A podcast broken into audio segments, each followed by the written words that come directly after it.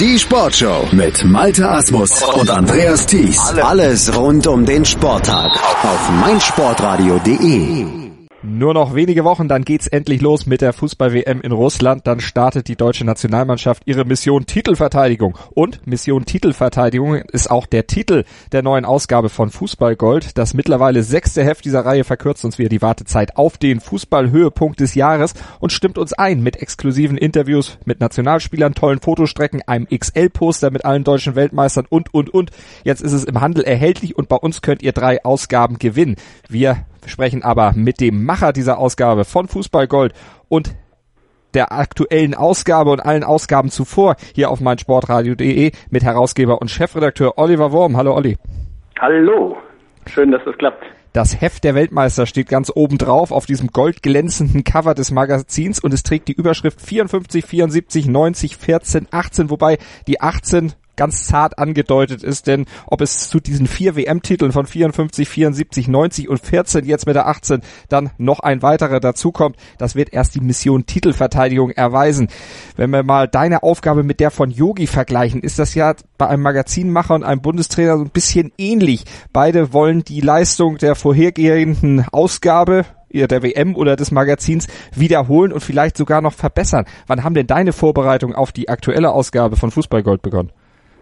Also im Prinzip geht es immer los mit Abpfiff des WM-Finals. Natürlich jetzt übertrieben, dann geht es im Kopf ein bisschen los. Ne? Die reine Arbeit am Heft ist tatsächlich gar nicht so lang, weil ich natürlich alles auch äh, ja im Prinzip freigestalte. Ich habe ja gar kein Redaktionsteam, das heißt, ich kann auch muss die Crunch-Time sozusagen nutzen, wenn die Leute auch in WM-Stimmung schon sind. Also sowohl die Reporter, die ich anfrage für Texte, ähm, als auch der Artdirektor, der sich natürlich ein Stück weit äh, Freiraum schaffen muss für das Projekt. Wir ziehen das dann wirklich innerhalb von so sechs bis acht Wochen dann komprimiert durch.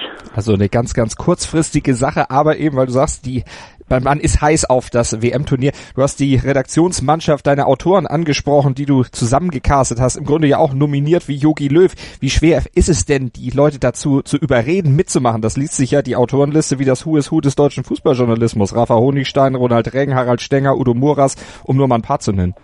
Ja, ich sage immer so schön, ich habe die kleinste, größte Sportredaktion Deutschlands.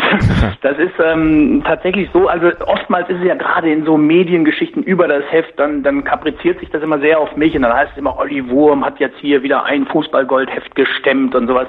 Ich sage das ganz ehrlich, ohne ohne die Kollegen, auch der vermeintlichen Konkurrenz, die ich ja nicht als solche sehe, als so ein One-Shot, der einmal zum Turnier mit so einem Heft kommt, ansonsten ja auch äh, beruflich auch durchaus andere Sachen macht, äh, sehe ich mich ja nicht als Konkurrenz ja zu Sportbilder, zum Kicker oder zur Welt am Sonntag oder zu Bild oder wie auch immer. Und da ist es echt super, dass das Netzwerk so funktioniert, dass auch die Kollegen auch für mich schreiben dürfen. Die fragen dann kurz in ihrer Redaktion nach und, und da baue ich natürlich auf ein unglaubliches Netzwerk an Kontakten. Ganz konkret zwei Beispiele. Ronny Reng hat jetzt über ja, den Showdown, das letzte große Turnier vermutlich von Messi und Ronaldo geschrieben. Der Junge war 17 Jahre in London und in Barcelona vor Ort als Korrespondent. Der hat die hautnah begleitet, dazu noch diese herausragende Schreibe. Da bediene ich mich natürlich einer großen, einem großen Fundus an Wissen und dann wird das natürlich ein perfektes äh, Stück, was ich da bekomme. Das gleiche als Beispiel, Raphael Honigstein hast du angesprochen, ähm, der natürlich das Buch geschrieben hat, der vierte Stern, damals vom Rumpelfußball zum Weltmeister. Ich habe ihn jetzt gebeten, zwischen 14 und 18 noch ein Zusatzkapitel für uns zu schreiben. Also diese kreativen Ideen kommen von mir, aber dass dann die Leute äh, auch immer Bock haben, da auch mitzumachen, das ist natürlich klasse. Harald Stenger hat, glaube ich, noch nie so ein langes Porträt über Jogi Löw geschrieben. Das ist schon, schon besonders. Udo Moras ist ja quasi schon Inventar, der ist bei jedem Heft dabei. Ja, und so geht die Liste eigentlich beliebig weiter. Und als Beispiel mal Lars Gartenschläger von der Welt. Ich glaube, kaum einer hat einen besseren Kontakt zu Sammy Kidira. Ich würde den Sammy gar nicht bekommen. Der kennt mich gar nicht. Das ist gar nicht mehr meine Generation Nationalspieler, die, wo ich noch einen persönlichen Kontakt zu aufgebaut habe. Und da kann ich dann auf diese Netzwerke zurückgreifen. Ich komme mit der Idee und die kommen mit der Power und mit, mit der Lust auch für mich dann einmalig zu arbeiten. Wenn ich die jetzt alle nächsten Monat wieder anrufen würde, würde das gar nicht funktionieren. Also so hast du eine tolle Mannschaft hinter dir. Wie groß ist dann trotzdem die Aufregung, trotz so eines guten Teams im Hintergrund, wo man weiß, da ist Qualität drin, wenn es jetzt an den Verkaufsstart geht? Du, die ist jedes Mal sehr groß, weil ich tatsächlich das Ding natürlich irgendwie so in meinem Kopf die ganze Zeit habe und ja auch nicht mehrgleisig planen kann. Also ich kann ja nicht sagen, okay, uns ist der und der weggebrochen, dann ruft Kollege XY jetzt mal einen anderen Spieler an. Das muss schon auch so in, in etwa funktionieren, wie ich das beim ersten Mal so auf dem Reißbrett aufmale. Beispielsweise, ich hatte diesmal die Idee, weil ich immer bei Facebook unglaublich lache oder auch im Stern oder so, wenn ich dann Till Mette sehe mit seinen Cartoons oder Olli Hilbring mit seinen Supernasen da aus dem, aus dem Reviersport. Und ich hatte die Idee, ich schreibe jetzt einfach mal die besten Cartoonisten und Illustratoren an, ob die mir ein Bild für Russland malen. Wenn sich jetzt nur Olli Hilbring gemeldet hätte, dann hätte ich einen Cartoon gehabt. Das wäre ja irgendwie komisch gewesen. Hätte ich natürlich auch gedruckt, hätte ich mich gefreut. Aber schöner ist, wenn so eine Strecke dann zustande kommt. Ich habe 13 Cartoonisten angeschrieben, hatte gehofft, dass vielleicht elf zusagen und alle 13 haben zugesagt. Und plötzlich hast du dann so eine Strecke. Ähm, dann weißt du aber auch nicht, wie kommt die eigentlich beim Leser an? Mir gefällt die total gut. Ich platz fast vor Stolz, dass die bei mir alle im Heft jetzt malen. Gräser und Lenz von der FAZ, Kitty Hawk vom Spiegel und so weiter. Ähm, aber Frage ist, ist das, wie kommt es beim Fußballfan an? Ja, das, das muss ich halt alles auch abwarten. Aber die ersten Reaktionen jetzt gerade auch, was diese Strecke betrifft, ähm, zeigt jetzt schon auf Social Media. Die Leute lieben das. Gerade diese Abwechslung, dass ich ein bisschen anderes Programm anbiete als sozusagen die Fachmagazine oder die, die Big Player im Markt gerade diese Cartoon-Strecke zeigt ja auch so die ganze Bandbreite, die man mit diesem Thema Russland aufziehen kann. Sportlich ist ein bisschen was dabei, aber auch ein bisschen was Hintergründiges, auch die politische Lage so ein bisschen karikiert und manches ist auch richtig, richtig böse im positiven Sinne. Ja, das, das hatte ich auch gehofft, ehrlich gesagt. Und als äh, dann die ersten kamen, war ich sehr erleichtert, dass nicht alle lustigen Cartoon gemalt haben. Weißt du, mein Problem ist ja ein bisschen vor so einer WM in Russland. Ich bin als One-Man-Show einfach jetzt nicht in der Lage, so wie der Spiegel, sagen wir mal, oder die anderen großen Magazine, eine große Mannschaft loszuschicken, die wirklich die, die richtigen Hintergründe recherchiert, die, die fundiertes politisches Wissen an den Start bringen und sowas. Das heißt, ich bin da immer so ein bisschen natürlich auch äh, unterm Radar unterwegs und will aber auf der anderen Seite auch nicht so ein Jubelperser-Geschichte machen hier. Das heißt also, ich muss ja irgendeinen Weg finden, wo ich auch im Editorial was dazu sage. Klar, da habe ich meine Abstiegs, äh, meine Abspielfläche, aber irgendwie, wo ich auch Themen finde, die schon sagen, hey, das ist schon alles sehr kritisch, was da gerade in Russland passiert. Nur ich schaffe das nicht mit der Kraft einer großen Redaktionsmannschaft, die dort Hintergrundberichte heranschleppt und, und, und exklusive Nachrichten, sondern ich muss mir irgendwas Kreatives ein, äh, überlegen. Und da war eben genau die Überlegung, ich frage diese kritischen Stimmen, die sozusagen zeichnerisch das ausdrücken. Und das ist aus meiner Sicht natürlich perfekt gelungen, weil es wirklich sehr, sehr böse Sachen dabei sind. Und dadurch habe ich diese Farbe eben auch drin. Auch drin. Und abgerundet wird das Ganze durch ein tolles Projekt. Also es kommt ein Buch Ende Mai von dem Nick Afanasiev, ein toller Autor aus dem Ruhrgebiet. Das hatte ich zufällig äh, von einem anderen Kumpel, äh, hatte ich eine Empfehlung bekommen, fragt den Nick mal, ob er was über Russland schreibt. Er hat über das Russland seines Vaters geschrieben. Also diese Auseinandersetzung mit einem hier im Ruhrgebiet groß gewordenen, in Russland geborenen äh, deutschen äh, Reporter, der sich immer wieder mit seinem Vater auseinandergesetzt hat, der ein ganz anderes Russlandbild natürlich ihm vermittelt hat, als er es so in den Nachrichten und aus der politischen Weltlage herausliest. Und, und diesen Spannungsbogen und diesen Konflikt hat er natürlich in seinem Buch verpackt und ist zehntausende Kilometer durch Russland gereist und hat mir jetzt vorab ich glaube, über acht oder neun Seiten haben wir das gezogen, ein tolles Stück geschrieben über mhm. eben auch die Seele des russischen Volkes, also auch so ne, außerhalb von Moskau sozusagen. Was, was erwartet uns denn eigentlich da an den Spielorten? Wie ticken die denn eigentlich? Und was wird das für eine Weltmeisterschaft? Und ich glaube, aus diesem ganzen Kreis der verschiedenen Geschichten kriegt man ein schönes Gesamtbild und insofern finde ich, ist die Ausgabe ganz rund geworden. Aber gleichwohl bin ich jedes Mal vorher total nervös, ob es auch tatsächlich so gelingt. Tolle Fotos, auch noch mit dabei, gleich zum Einstieg diese Fotoreportage von Caio Villano, äh, Villea. Über 10.000 Kilometer ist er durchgereist, hat tolle Fotos von spielenden Kindern auf unterschiedlichsten Bolzplätzen äh, mitgebracht und bei euch im Magazin abgedruckt, wo man auch sagen muss, da ist ja auch wirklich alles mit dabei. Hinterhöfe, wo einfach Straßenfußball gespielt wird war die schwierigste Strecke im Heft, muss ich ganz ehrlich sagen. Foto Gloria, vielen Dank nochmal hier, Hamburg Agentur, die mir den Kontakt hergestellt haben zu dem Report. Das sind unveröffentlichte Bilder. Ich kannte ihn, weil er das Gleiche schon mal vor der WM äh, 2014 in Brasilien gemacht hat. Hat er ein ganz tolles Buch über Bolzplätze rausgebracht. Und jetzt ist er wieder auf eigene Faust zweimal sehr, sehr lange und sehr intensiv durch, durchs Land gereist und hat dort Fotos geschossen. Ich hatte 179 Fotos auf dem Tisch. Da eine Auswahl zu treffen, das tat echt jede, bei jedem Foto weh, was ich hm. nicht drucken konnte. Und ich glaube aber, wir haben einen ganz guten Mix hingekriegt, um so einen Eindruck auch zu bekommen von diesem riesigen Land. Ne? Aber der rote Faden des Heftes ist das Thema Titelverteidigung und das ist ja bisher in der Geschichte der Weltmeisterschaften erst zwei Mannschaften gelungen. Italien in den 30ern und Brasilien Anfang der 60er Jahre. Olli, was macht es aus deiner Sicht so schwierig, einen WM-Titel vier Jahre später dann nochmal wieder zu bestätigen, nochmal zu verteidigen? Ich würde es gar nicht so jetzt interpretieren auf das verteidigen, sondern es ist halt jedes Mal überhaupt schwer, Weltmeister zu werden. Und ich glaube auch, so geht Jogi Löw das ja auch an. Ähm, ich glaube, die sprechen gar nicht von der Mission Titelverteidigung, wie wir es so auf dem Heft stehen haben, ähm, ein bisschen folkloristisch. Ich glaube, die sagen einfach, wir gehen wieder zu einem großen Turnier und wollen dort gewinnen. Also gar nicht im Kopf habend, dass im Hinterkopf sozusagen ein Titel zu verteidigen ist. Das ist auch die richtige Einstellung. Ich glaube, du musst jedes Turnier dann wieder neu angehen. Und wenn dann am Ende in der großen, im großen Buch der Statistik am Ende steht, dass es eben 14 und 18 einen Weltmeister Deutschland gibt und dass es dann zum dritten Mal jemanden gab in der langen Geschichte, der das verteidigt hat, dann ist es umso schöner und das ist was für Statistiker. Aber ich glaube, du musst das Turnier so angehen, als wenn es sozusagen, also das andere aus dem Kopf hm. äh, herauslassen.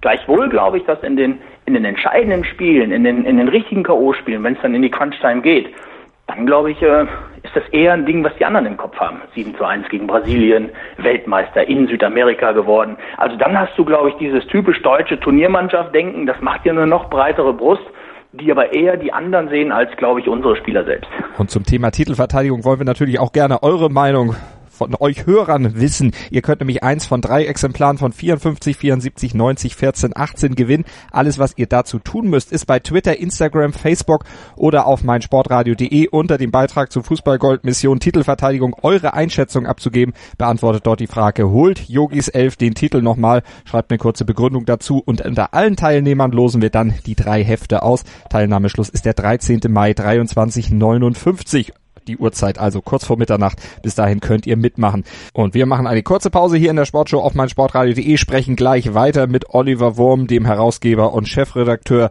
von Fußballgold und der aktuellen Ausgabe 54, 74, 90, 14, 18 über dieses Magazin und natürlich über die WM 2018 in Russland. Gleich mehr bei uns. Hören, was andere denken. meinsportradio.de. Like it auf Facebook slash meinsportradio. Mein Lieblingspodcast auf meinsportradio.de. Hallo, hier ist Malte Asmus. Jeden Montag hörst du mich zusammen mit Desiree Wolf und Thomas Wischnewski bei Nur Golf. Nur Golf ist für dich der Double Albatross unter den Sportpodcasts? Dann gib uns dein Feedback auf iTunes und bewerte Nur Golf mit 5 Sternen. Dir gefällt, was du hörst? Dann rezensiere unsere Sendungen jetzt auf iTunes und gib ihnen 5 Sterne. Oliver Wurm, der Herausgeber und Chefredakteur von 54 74 90 14 18 der neuen Ausgabe von Fußballgold ist bei uns und wir sprechen über die Fußball-Weltmeisterschaft 2018 in Russland und sein neues Magazin. Olli Löw hat aus den Auftritten seiner Mannschaft bei den vorangegangenen Turnieren immer viel gelernt, die Erkenntnisse immer wieder auch in seine Arbeit einfließen lassen. Was waren deine Learnings aus den vorangegangenen fünf Heften von Fußballgold, die jetzt in die aktuelle Ausgabe mit eingeflossen sind? Ich bin ja schon zwei, drei Jahre älter und habe schon die WM 2006 begleitet als Chefredakteur eines Magazins. Damals hieß das Player. Damals hatten wir die Spieler. Ich erinnere mich noch an Titelshooting mit Lukas Podolski, mit Oliver Kahn, mit Kevin Korani, mit äh, sogar mit David Beckham über einen Kontakt in England. Wir hatten die Spieler sechs bis teilweise acht Stunden im Studio und haben diese typischen Lifestyle-Strecken, die man früher so äh, in dieser Zeit so auch gefeiert hat, mit Mode und was weiß ich was, mit Geschichten erzählt ähm, hatten die Möglichkeit, solche Projekte zu stemmen und dann auch Interviews in drei Teilen zu führen. Man hat sich dreimal mit dem Spieler getroffen, jedes Mal mit einem neuen Themenstrang. Das habe ich frühzeitig gemerkt. Schon 2014 war es eine Katastrophe und diesmal war es eine grande Katastrophe. Also du kriegst einfach kaum noch Zeitbudget von den Spielern. Das heißt, du, natürlich hätte ich auch gerne meinetwegen Toni Kroos in Madrid besucht und hätte mich mit dem stundenlang äh, über Fußball unterhalten. Das hätte dem am Ende sogar vielleicht auch Spaß gemacht. Und ich glaube auch, dass der das machen würde, wenn der, wenn der diese Zeit noch hätte. Aber wenn du dann mit, in dem Fall ist es ein befreundeter Berater auch, den ich seit langem kenne auch, wenn der dir vorrechnet, wie viele Termine die einfach haben, wie viel die schon absagen, wie wenige überhaupt noch eine Absage per Mail kriegen, dann merkst du einfach, Fußball ist halt ein weltweites Phänomen geworden. Wenn dann ein Spieler wie Toni Kroos, der spielt beim, beim Weltmeister und noch bei Real Madrid steht im Champions League Finale, dann komme ich natürlich mit Fußballgold um die Ecke, habe ich schwierig. Von mhm. daher Learning zu sagen, überleg dir etwas, weil das ist bei den anderen Spielern ja nicht anders, überleg dir etwas, wo du jeden Spieler nur ein bisschen brauchst von seiner Zeit wo du aber in der Gesamtheit dann eine schöne Strecke hinkriegst. Und so ist eine Idee entstanden. Wir haben mit sieben Spielern über jeweils ein Wort gesprochen. Also mit Sammy Kidira über Vertrauen, mit Manuel Neuer über Rückhalt, mit Timo Werner über Tempo, mit Mesut Özil über Heimat. Und haben aus dieser ganzen Geschichte dann eine Strecke gebaut. Und die wirkt im Prinzip dann wie ein großes Gespräch mit der Nationalmannschaft, stellvertretend eben mit sieben Spielern. Sehr interessant zu lesen. Also ein großer, großer Themenpunkt in dieser Ausgabe Mission Titelverteidigung. Ähm, wir haben darüber gesprochen, was du im Heft anders machst. Was machst du denn während der WM jetzt anders? 2014 warst du in Brasilien bei der EM 2016. Da hattest du ja auch im Vorfeld und im Nachgang ein Heft gemacht. Da warst du in Frankreich vor Ort. Ich glaube, du bist mit dem Oldtimer damals durch Frankreich gefahren, wenn ich mich an unser letztes Gespräch erinnere. Fährst du jetzt auch nach Russland? Ähm, mit dem Oldtimer hat es damals ja leider nicht geklappt. Das sollte so ein alter Peugeot 504 werden, den ich äh, seinerzeit schon in Auftrag gegeben hatte und den ich mir restaurieren lasse, gerade in so einer Werkstatt in Hamburg. Ich kann hier exklusiv vermelden, er ist bis heute noch nicht fertig, aber er ist mir für Ende Juni jetzt versprochen worden. Also das äh, könnte noch für Russland reichen, traue ich mir aber nicht mit dem Wagen. Nee, wir machen so, ich habe einen Kumpel, äh, der als Fan hinfährt und ich habe mich akkreditiert als Journalist und ich werde wie 2014 auch abseits des Trosses unterwegs sein. Ich will wirklich dann die Gelegenheit auch nutzen, Land und Leute kennenzulernen. Ich habe meine Aufgabe sozusagen mit dem Heft jetzt erstmal erledigt und mein neues Heft käme ja tatsächlich nur noch im Falle einer Titelverteidigung. Dann muss hm. ich natürlich ein bisschen Stoff einsammeln, muss ein bisschen schon denken, in welche Richtung könnte das gehen, was könnte der rote Faden sein. Ansonsten werde ich sozusagen die Weltmeisterschaft aufsaugen und vor allen Dingen tatsächlich, wann hat man mal die Gelegenheit, wirklich durch Russland zu fahren mit dem Auto, zwei, drei Wochen. Ich werde nicht die ganze Zeit unten sein, aber wir planen tatsächlich einen, einen ersten Flug irgendwo hin, entweder nach Moskau oder nach St. Petersburg, je nach, je nach Spielplan. Das gucken wir uns nochmal an. Und dann lassen wir uns treiben. Wir nehmen dann Leihwagen und sind so zweieinhalb Wochen bis drei Wochen unterwegs. Wenn sie ins Finale kommen, bleibe ich auch dort. Ansonsten wahrscheinlich mit dem Ausscheiden der deutschen Mannschaft dann auch die Rückreise antreten. Also zu deiner Einschätzung, wie das deutsche Team abschneiden wird, da frage ich dich natürlich später nochmal. Äh, du hast jetzt auch diese Ausgabe von Fußballgold wieder im Eigenverlag herausgebracht. Wie hoch ist denn für dich jetzt mittlerweile, nachdem dein Magazin ja eigentlich schon etabliert ist, in Fachkreisen auch hoch gelobt ist, immer noch das finanzielle Risiko, dass du gehst mit so einer Eigenproduktion?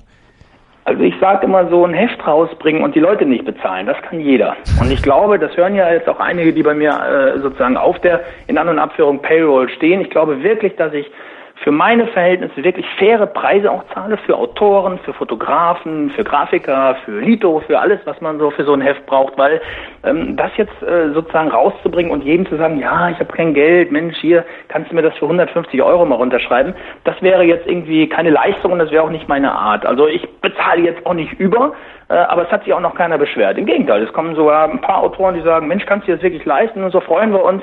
Äh, das mache ich gerne. Und äh, gleichzeitig ist der große Posten ist natürlich Papier, Druck. Also wenn du auf eine Auflage von 80, 90.000 am Ende hinaus willst, dann musst du schon einiges Geld in die Hand nehmen. Auch Fotoproduktionen, die wir natürlich dann auch nochmal extra honorieren. Ähm, das ist schon ein großes Risiko und das ist ja auch kein Geheimnis, da habe ich auch oft drüber gesprochen, dass das in den ersten Ausgaben auch nicht amortisiert wurde durch den Verkauf. Also das war schon am Anfang, tat das schon weh. Aber ich glaube, Winston Churchill hat das mal gesagt. Äh, Erfolg ist von einer, äh, von einer Niederlage zur nächsten zu laufen, ohne dabei die Begeisterung zu verlieren. So ähnlich habe ich das auch gemacht, habe also immer weiter an diese Marke geglaubt und habe dann, weil auch die Anzeigenschaltungen nicht so kamen zu Beginn, wie ich mir das erhofft hatte, habe dann umgeschaltet auf ein Prinzip, das nenne ich Freundewand. Und da habe ich mein gesamtes Netzwerk jetzt im Prinzip aktiviert von äh, Kreativagenturen, von von großen nationalen Sportmarken, von mittelständischen Unternehmen, äh, Fernsehsender, alle, die ich so kenne, denen habe ich angeboten, pass auf, kauft ein Logo bei mir im Heft an der sogenannten Freundewand und ihr kriegt im Gegenwert für diesen kleinen Betrag, kleiner vierstelliger Betrag, den sie zahlen, Dafür kriegen sie Hefte, die sie dann wiederum verteilen können. So, über dieses Prinzip habe ich diesmal zum ersten Mal, toi, toi, toi, äh, vor Start schon eine schwarze Null erreicht. Das heißt, zum ersten Mal werde ich mit dem Verkauf der Hefte vom ersten Heft an Geld verdienen. Und ich glaube, dass das auch gut verkaufen wird. Und so möglicherweise, und das ist meine Rechnung, die Verluste der ersten Hefte mit diesem jetzt tatsächlich äh, gefressen werden. Dann wäre ich insgesamt mit diesem ganzen Projekt bei einer schwarzen Null und alle Partner der Freundewand, die einmal dabei waren, waren immer dabei. Das heißt, die haben auch richtig Spaß daran, das zu unterstützen. Und die haben richtig Spaß, diese Hefte dann in ihrem Mitarbeiterkreis oder im, im Kundenstamm und sowas zu verteilen. Es gab jetzt einen Partner, da habe ich natürlich einen Riesenspaß dran, der hat 4000 Hefte nachbestellt. Oh. Das muss er erstmal im Kiosk verkaufen. Ne? Und wenn sich das so weiterentwickelt, dann äh, glaube ich, dass wir 2022, wenn ich dann immer noch Hefte mache, äh, tatsächlich mit der Freundewand und, und mit der Auflage über die Partner schon so gut aufgestellt sind, dass ich mir das dann sehr, sehr gut leisten kann und im Gegenteil davon vielleicht sogar eines Tages auch nochmal ein bisschen leben kann. Gab es trotzdem mal Überlegungen, mit einem größeren Verlag zusammenzuarbeiten? Anfragen sind ja sicher gekommen, oder? Äh, es gab Anfragen, aber auch so auf freundschaftlicher Basis, wo einfach gesagt wurde, Mensch, du mit deiner einsamer äh, Einzelkämpfer-Wolf-Mentalität, wollen wir dir nicht mal helfen, wollen wir das nicht mal zusammen machen? Aber ich glaube, in dem Moment würde es für den Leser draußen den Zauber verlieren, weil der irgendwie diese Geschichte auch mitlebt, auch so über meine Social-Media-Kanäle. Es wird aber auch für mich den Zauber verlieren. Und man muss dazu sagen, äh, mir geht's ja nicht schlecht. Ich verdiene mit meinen Städtealben für äh, Panini-Alben für Städte und mit anderen Projekten ja vernünftig ordentliches Geld. Mit dem kann ich sehr, sehr gut leben. Und das, was da über ist, sozusagen investiere ich nochmal in andere Projekte. Ob es die Bibel als Magazin ist oder eben jetzt diese Fußballgold-Projekte. Und das ist das, was mich auch antreibt. Das macht mir unheimlich Spaß. Und so kann ich wirklich mit der Funke Mediengruppe genauso jetzt irgendwie einen Doppelpass spielen wie mit der neuen Osnabrücker Zeitung, die eine Rezension schreiben. Ich kann mit meinem Sportradio ein Interview machen. Würdet ihr vielleicht sonst auch nicht machen, wenn jetzt Springer oder oder, oder Gruner und Ja hinter mir stehen würde. Also all diese Dinge, die dann positiv zurückkommen, die hättest du, glaube ich, nicht, wenn ein großer Verlag quasi äh, hinter dir stehen würde. Und dann wären auch diese Sachen nicht möglich. Ich habe es selber noch nicht gesehen, aber ich glaube, heute ist fast eine ganze Seite über Fußballgold in der Bildzeitung. Muss ich mir gleich direkt am Kiosk mal holen. Das sind natürlich so Dinge, wo ich auch sage, ich lebe natürlich dann davon auch, dass die mich eben nicht als Konkurrent sehen. Ne? Das ist in der PR-Geschichte. Und das ist natürlich dann auch wieder hervorragende Promotion an alle, die dieses Heft gerne in Händen halten, Händen halten wollen. Ihr könnt bei uns eins gewinnen. Ich werde die Gewinnspielfrage oder die Bedingung gleich nochmal nennen. Vorher muss ich aber von Olli aber natürlich auch noch wissen, er hat ja uns eben schon erzählt, er fährt nach Russland, wird sich Land und Leute anschauen. Worauf freust du dich denn bei der WM am meisten? Klingt jetzt doof, weil du ihn nicht kennst, aber mein Kumpel Disco, das ist so ein lustiger Geselle und das ist der beste Reisepartner, den man sich wünschen kann. Ich freue mich einfach wirklich auf eine gute Zeit mit ihm. Mit ihm zusammen Fußball gucken, mit ihm durch Russland zu fahren und dann mal zu gucken, was passiert. Also ich bin ganz offen, bin Vater ohne Vorurteile in An- und Abführungen. Natürlich hat man Urteile über das Land äh, jetzt äh, gesammelt und man hat natürlich auch eine Meinung und man geht jetzt, jetzt auch nicht blind dahin und, und sagt, hier ist ja alles super. Mhm. Ähm, aber ich gehe trotzdem so offen wie möglich auf diese WM zu, vor allen Dingen auf Land und Leute zu. Und das war in Brasilien äh, genauso. Da hat man mich auch immer gewarnt, geh auf gar keinen Fall da in die Nähe der Favelas, geh auf gar keinen Fall zum Public Viewing. Das ist alles lebensgefährlich. Am Ende war es eine super Zeit, vier Wochen volle Gastfreundschaft und ich habe nicht eine gefährliche Situation gehabt. Und so gehe ich jetzt auch nach Russland. Also ich freue mich einfach total auf, auf das Turnier, auf das Land, auf gute Spiele, auf eine gute Stimmung. Und was auch schön ist, ich werde ja nicht die ganze Zeit da sein, sondern ich kriege diesmal auch mal wieder so ein bisschen WM im eigenen Land mit, was ich tatsächlich in Brasilien ein bisschen vermisst habe. Wenn du dann fünf Wochen in Brasilien bist und kriegst so gar nicht mit, was in Deutschland los ist vor den mhm. Fernsehgeräten und auf den, auf den Straßen und in den Kneipen. Also diesmal habe ich eine ganz gute Mischung, glaube ich. Die kritischen Töne der WM, du hast sie auch schon angesprochen und die klingen ja auch im Heft an vielen Stellen durch, unter anderem bei den Karikaturen. Wir haben eben drüber gesprochen in unserem Gespräch. Ähm, die Vorfreude ist bei dir trotzdem da. Äh, die Vorurteile möchte ich jetzt auch gar nicht alle abfragen, aber wie weit bereitest du dich auch auf diese politische Lage dort vor? Äh, du verfolgst natürlich die aktuellen Nachrichten, aber ist das auch wichtig für deine Reise, dass du so bestimmte Hintergründe vorher noch recherchierst? Ähm, ich glaube, ich musste nicht speziell recherchieren, weil ich, ich lese ja jeden Tag auch die, die, die Nachrichten oder ich lese, höre die Nachrichten, verfolge das politische Geschehen. Also, dass man da natürlich auch tatsächlich mit offenen Augen hinfahren muss, vielleicht auch mal das Gespräch dort vor Ort suchen, gerade wenn es um Pressefreiheit geht mit den Kollegen und so. Wie fühlt sich das wirklich an, in diesem Land als Journalist äh, zu arbeiten? Ähm, das wird sicherlich auch äh, spannende Erkenntnisse und neue Erkenntnisse auch für mich ergeben. Aber ich bin natürlich trotzdem äh, nicht der politische Journalist. Also ich, ich bin ein Journalist mit politischem ähm, Verständnis und auch mit politischem Interesse, aber ich gehe jetzt nicht sozusagen top vorbereitet dahin, um dort irgendwelche Geschichten rauszukriegen, die ich dann publizieren werde. Insofern habe ich eine etwas andere WM-Vorbereitung auf Russland. Meine ist wahrscheinlich eher sportlich. Das Thema Hooligans ist natürlich auch was, was beschäftigt im Vorfeld dieser WM 2016. Bei der EM haben sich ja russische Hooligans auch sehr negativ hervorgetan.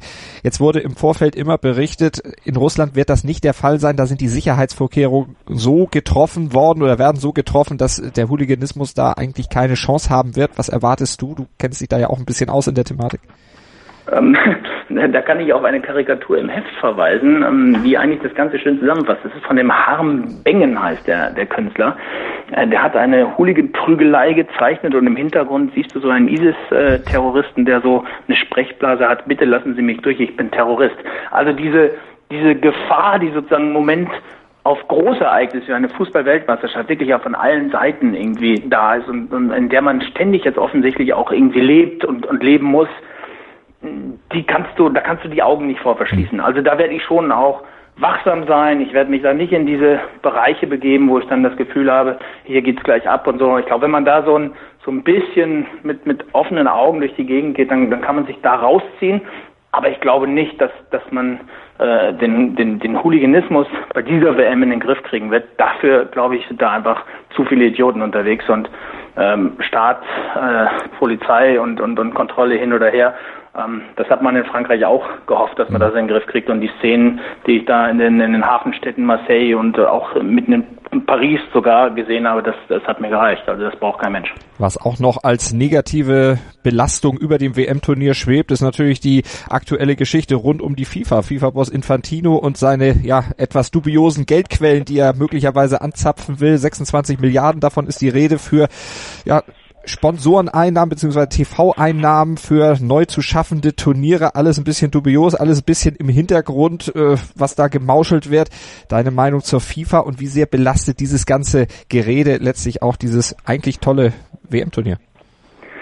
Aber weißt du, da brauchst du, da kannst du noch, das große Fass können wir da aufmachen, das hast du gerade skizziert. Ähm, ähm, da ist so viel drüber gesagt worden, da, da fehlt mir auch die Detailkenntnis, um da jetzt sozusagen noch neuen Gedanken hinzuzufügen zu dem, was du gesagt hast. Ich sehe das auch alles mit großem Befremden, was da abgeht.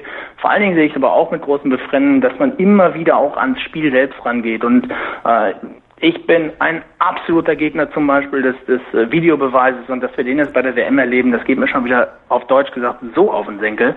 Ähm, da glaube ich, dass, dass wir einfach aufpassen müssen, dass das schönste Spiel der Welt äh, nicht durch Korruption, durch Funktionärsgemauschel, durch irgendwelche anderen Geschichten, die wir wieder neu erfinden, um noch mehr Geld aus dem Ganzen zu pressen, bis hin zu Eingriffen in das Spiel selbst, echt irgendwann kaputt kriegen. Ich habe immer gesagt, der Fußball ist unkaputtbar.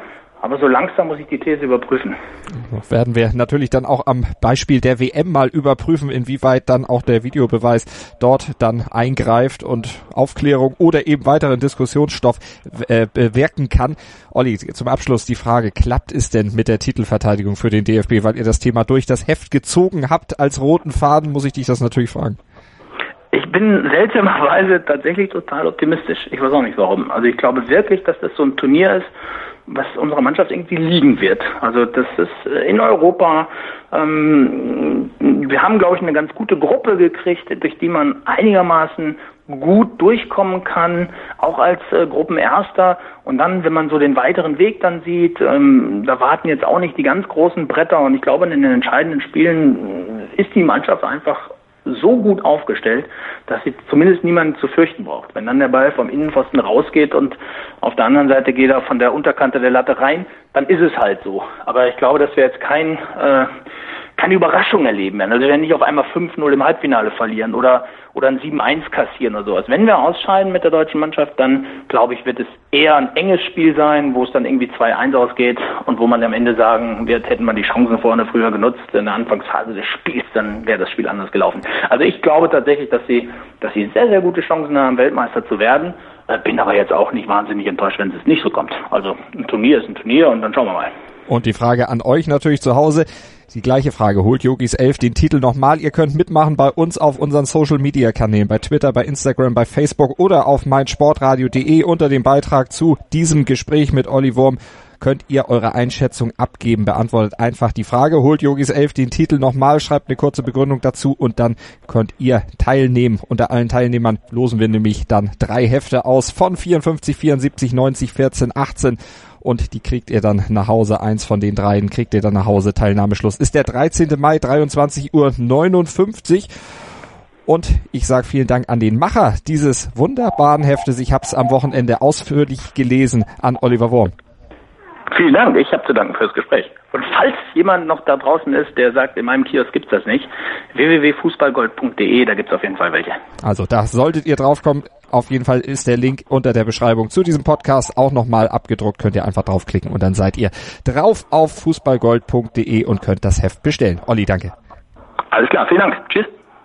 Und an euch noch der Hinweis, natürlich verfolgen wir auch hier auf meinsportradio.de die WM in Russland ausführlich, bereiten euch auch schon in den Wochen vorher auf dieses Turnier vor mit vielen Hintergrundberichten, Analysen der einzelnen Teams, Teamvorstellung. Zusammen mit den Kollegen von 90 Plus und mit der Makromedia Hochschule in Hamburg werden wir da einiges an Stoff zusammenbringen bei uns auf unserer extra WM-Seite auf meinsportradio.de slash kickinrush. So der Titel unserer WM-Sonderseite und unseres WM-Programms Programms hier auf meinsportradio.de. Schaut rein bei uns auf der Webseite und hört rein bei uns im Webseitenstream oder mit der App für iOS und Android während der WM. Ganz, ganz großes Thema. Die Fußballweltmeisterschaft 2018 in Russland hier auf meinsportradio.de. Sei dein eigener Programmchef. Mit unserer neuen meinsportradio.de App wählst du jetzt zwischen allen Livestreams und Podcasts. Einfach, immer, überall. Hol dir unsere neue App für iOS und Android und bewerte sie jetzt bei Google Play und im App Store von iTunes. Mein Lieblingspodcast auf meinsportradio.de. Kevin Scheuren hier von Starting Grid, dem Formel 1 Magazin auf meinsportradio.de. Zu jedem Rennwochenende bringen wir dir alles, was du brauchst, um bei der Königsklasse des Motorsports up to date zu sein. Vorberichte, Nachberichte, Analysen und Meinungen, das alles gibt's hier. Und wenn dir gefällt, was du hörst, dann bring Starting Grid bei iTunes auf die Pole Position. Wie das geht? Eine kleine Rezension schreiben und fünf Sterne dalassen und schon sind wir auf dem Treppchen ganz oben. Dir gefällt, was du hörst? Dann rezensiere unsere Sendungen jetzt auf iTunes und gib ihnen fünf Sterne.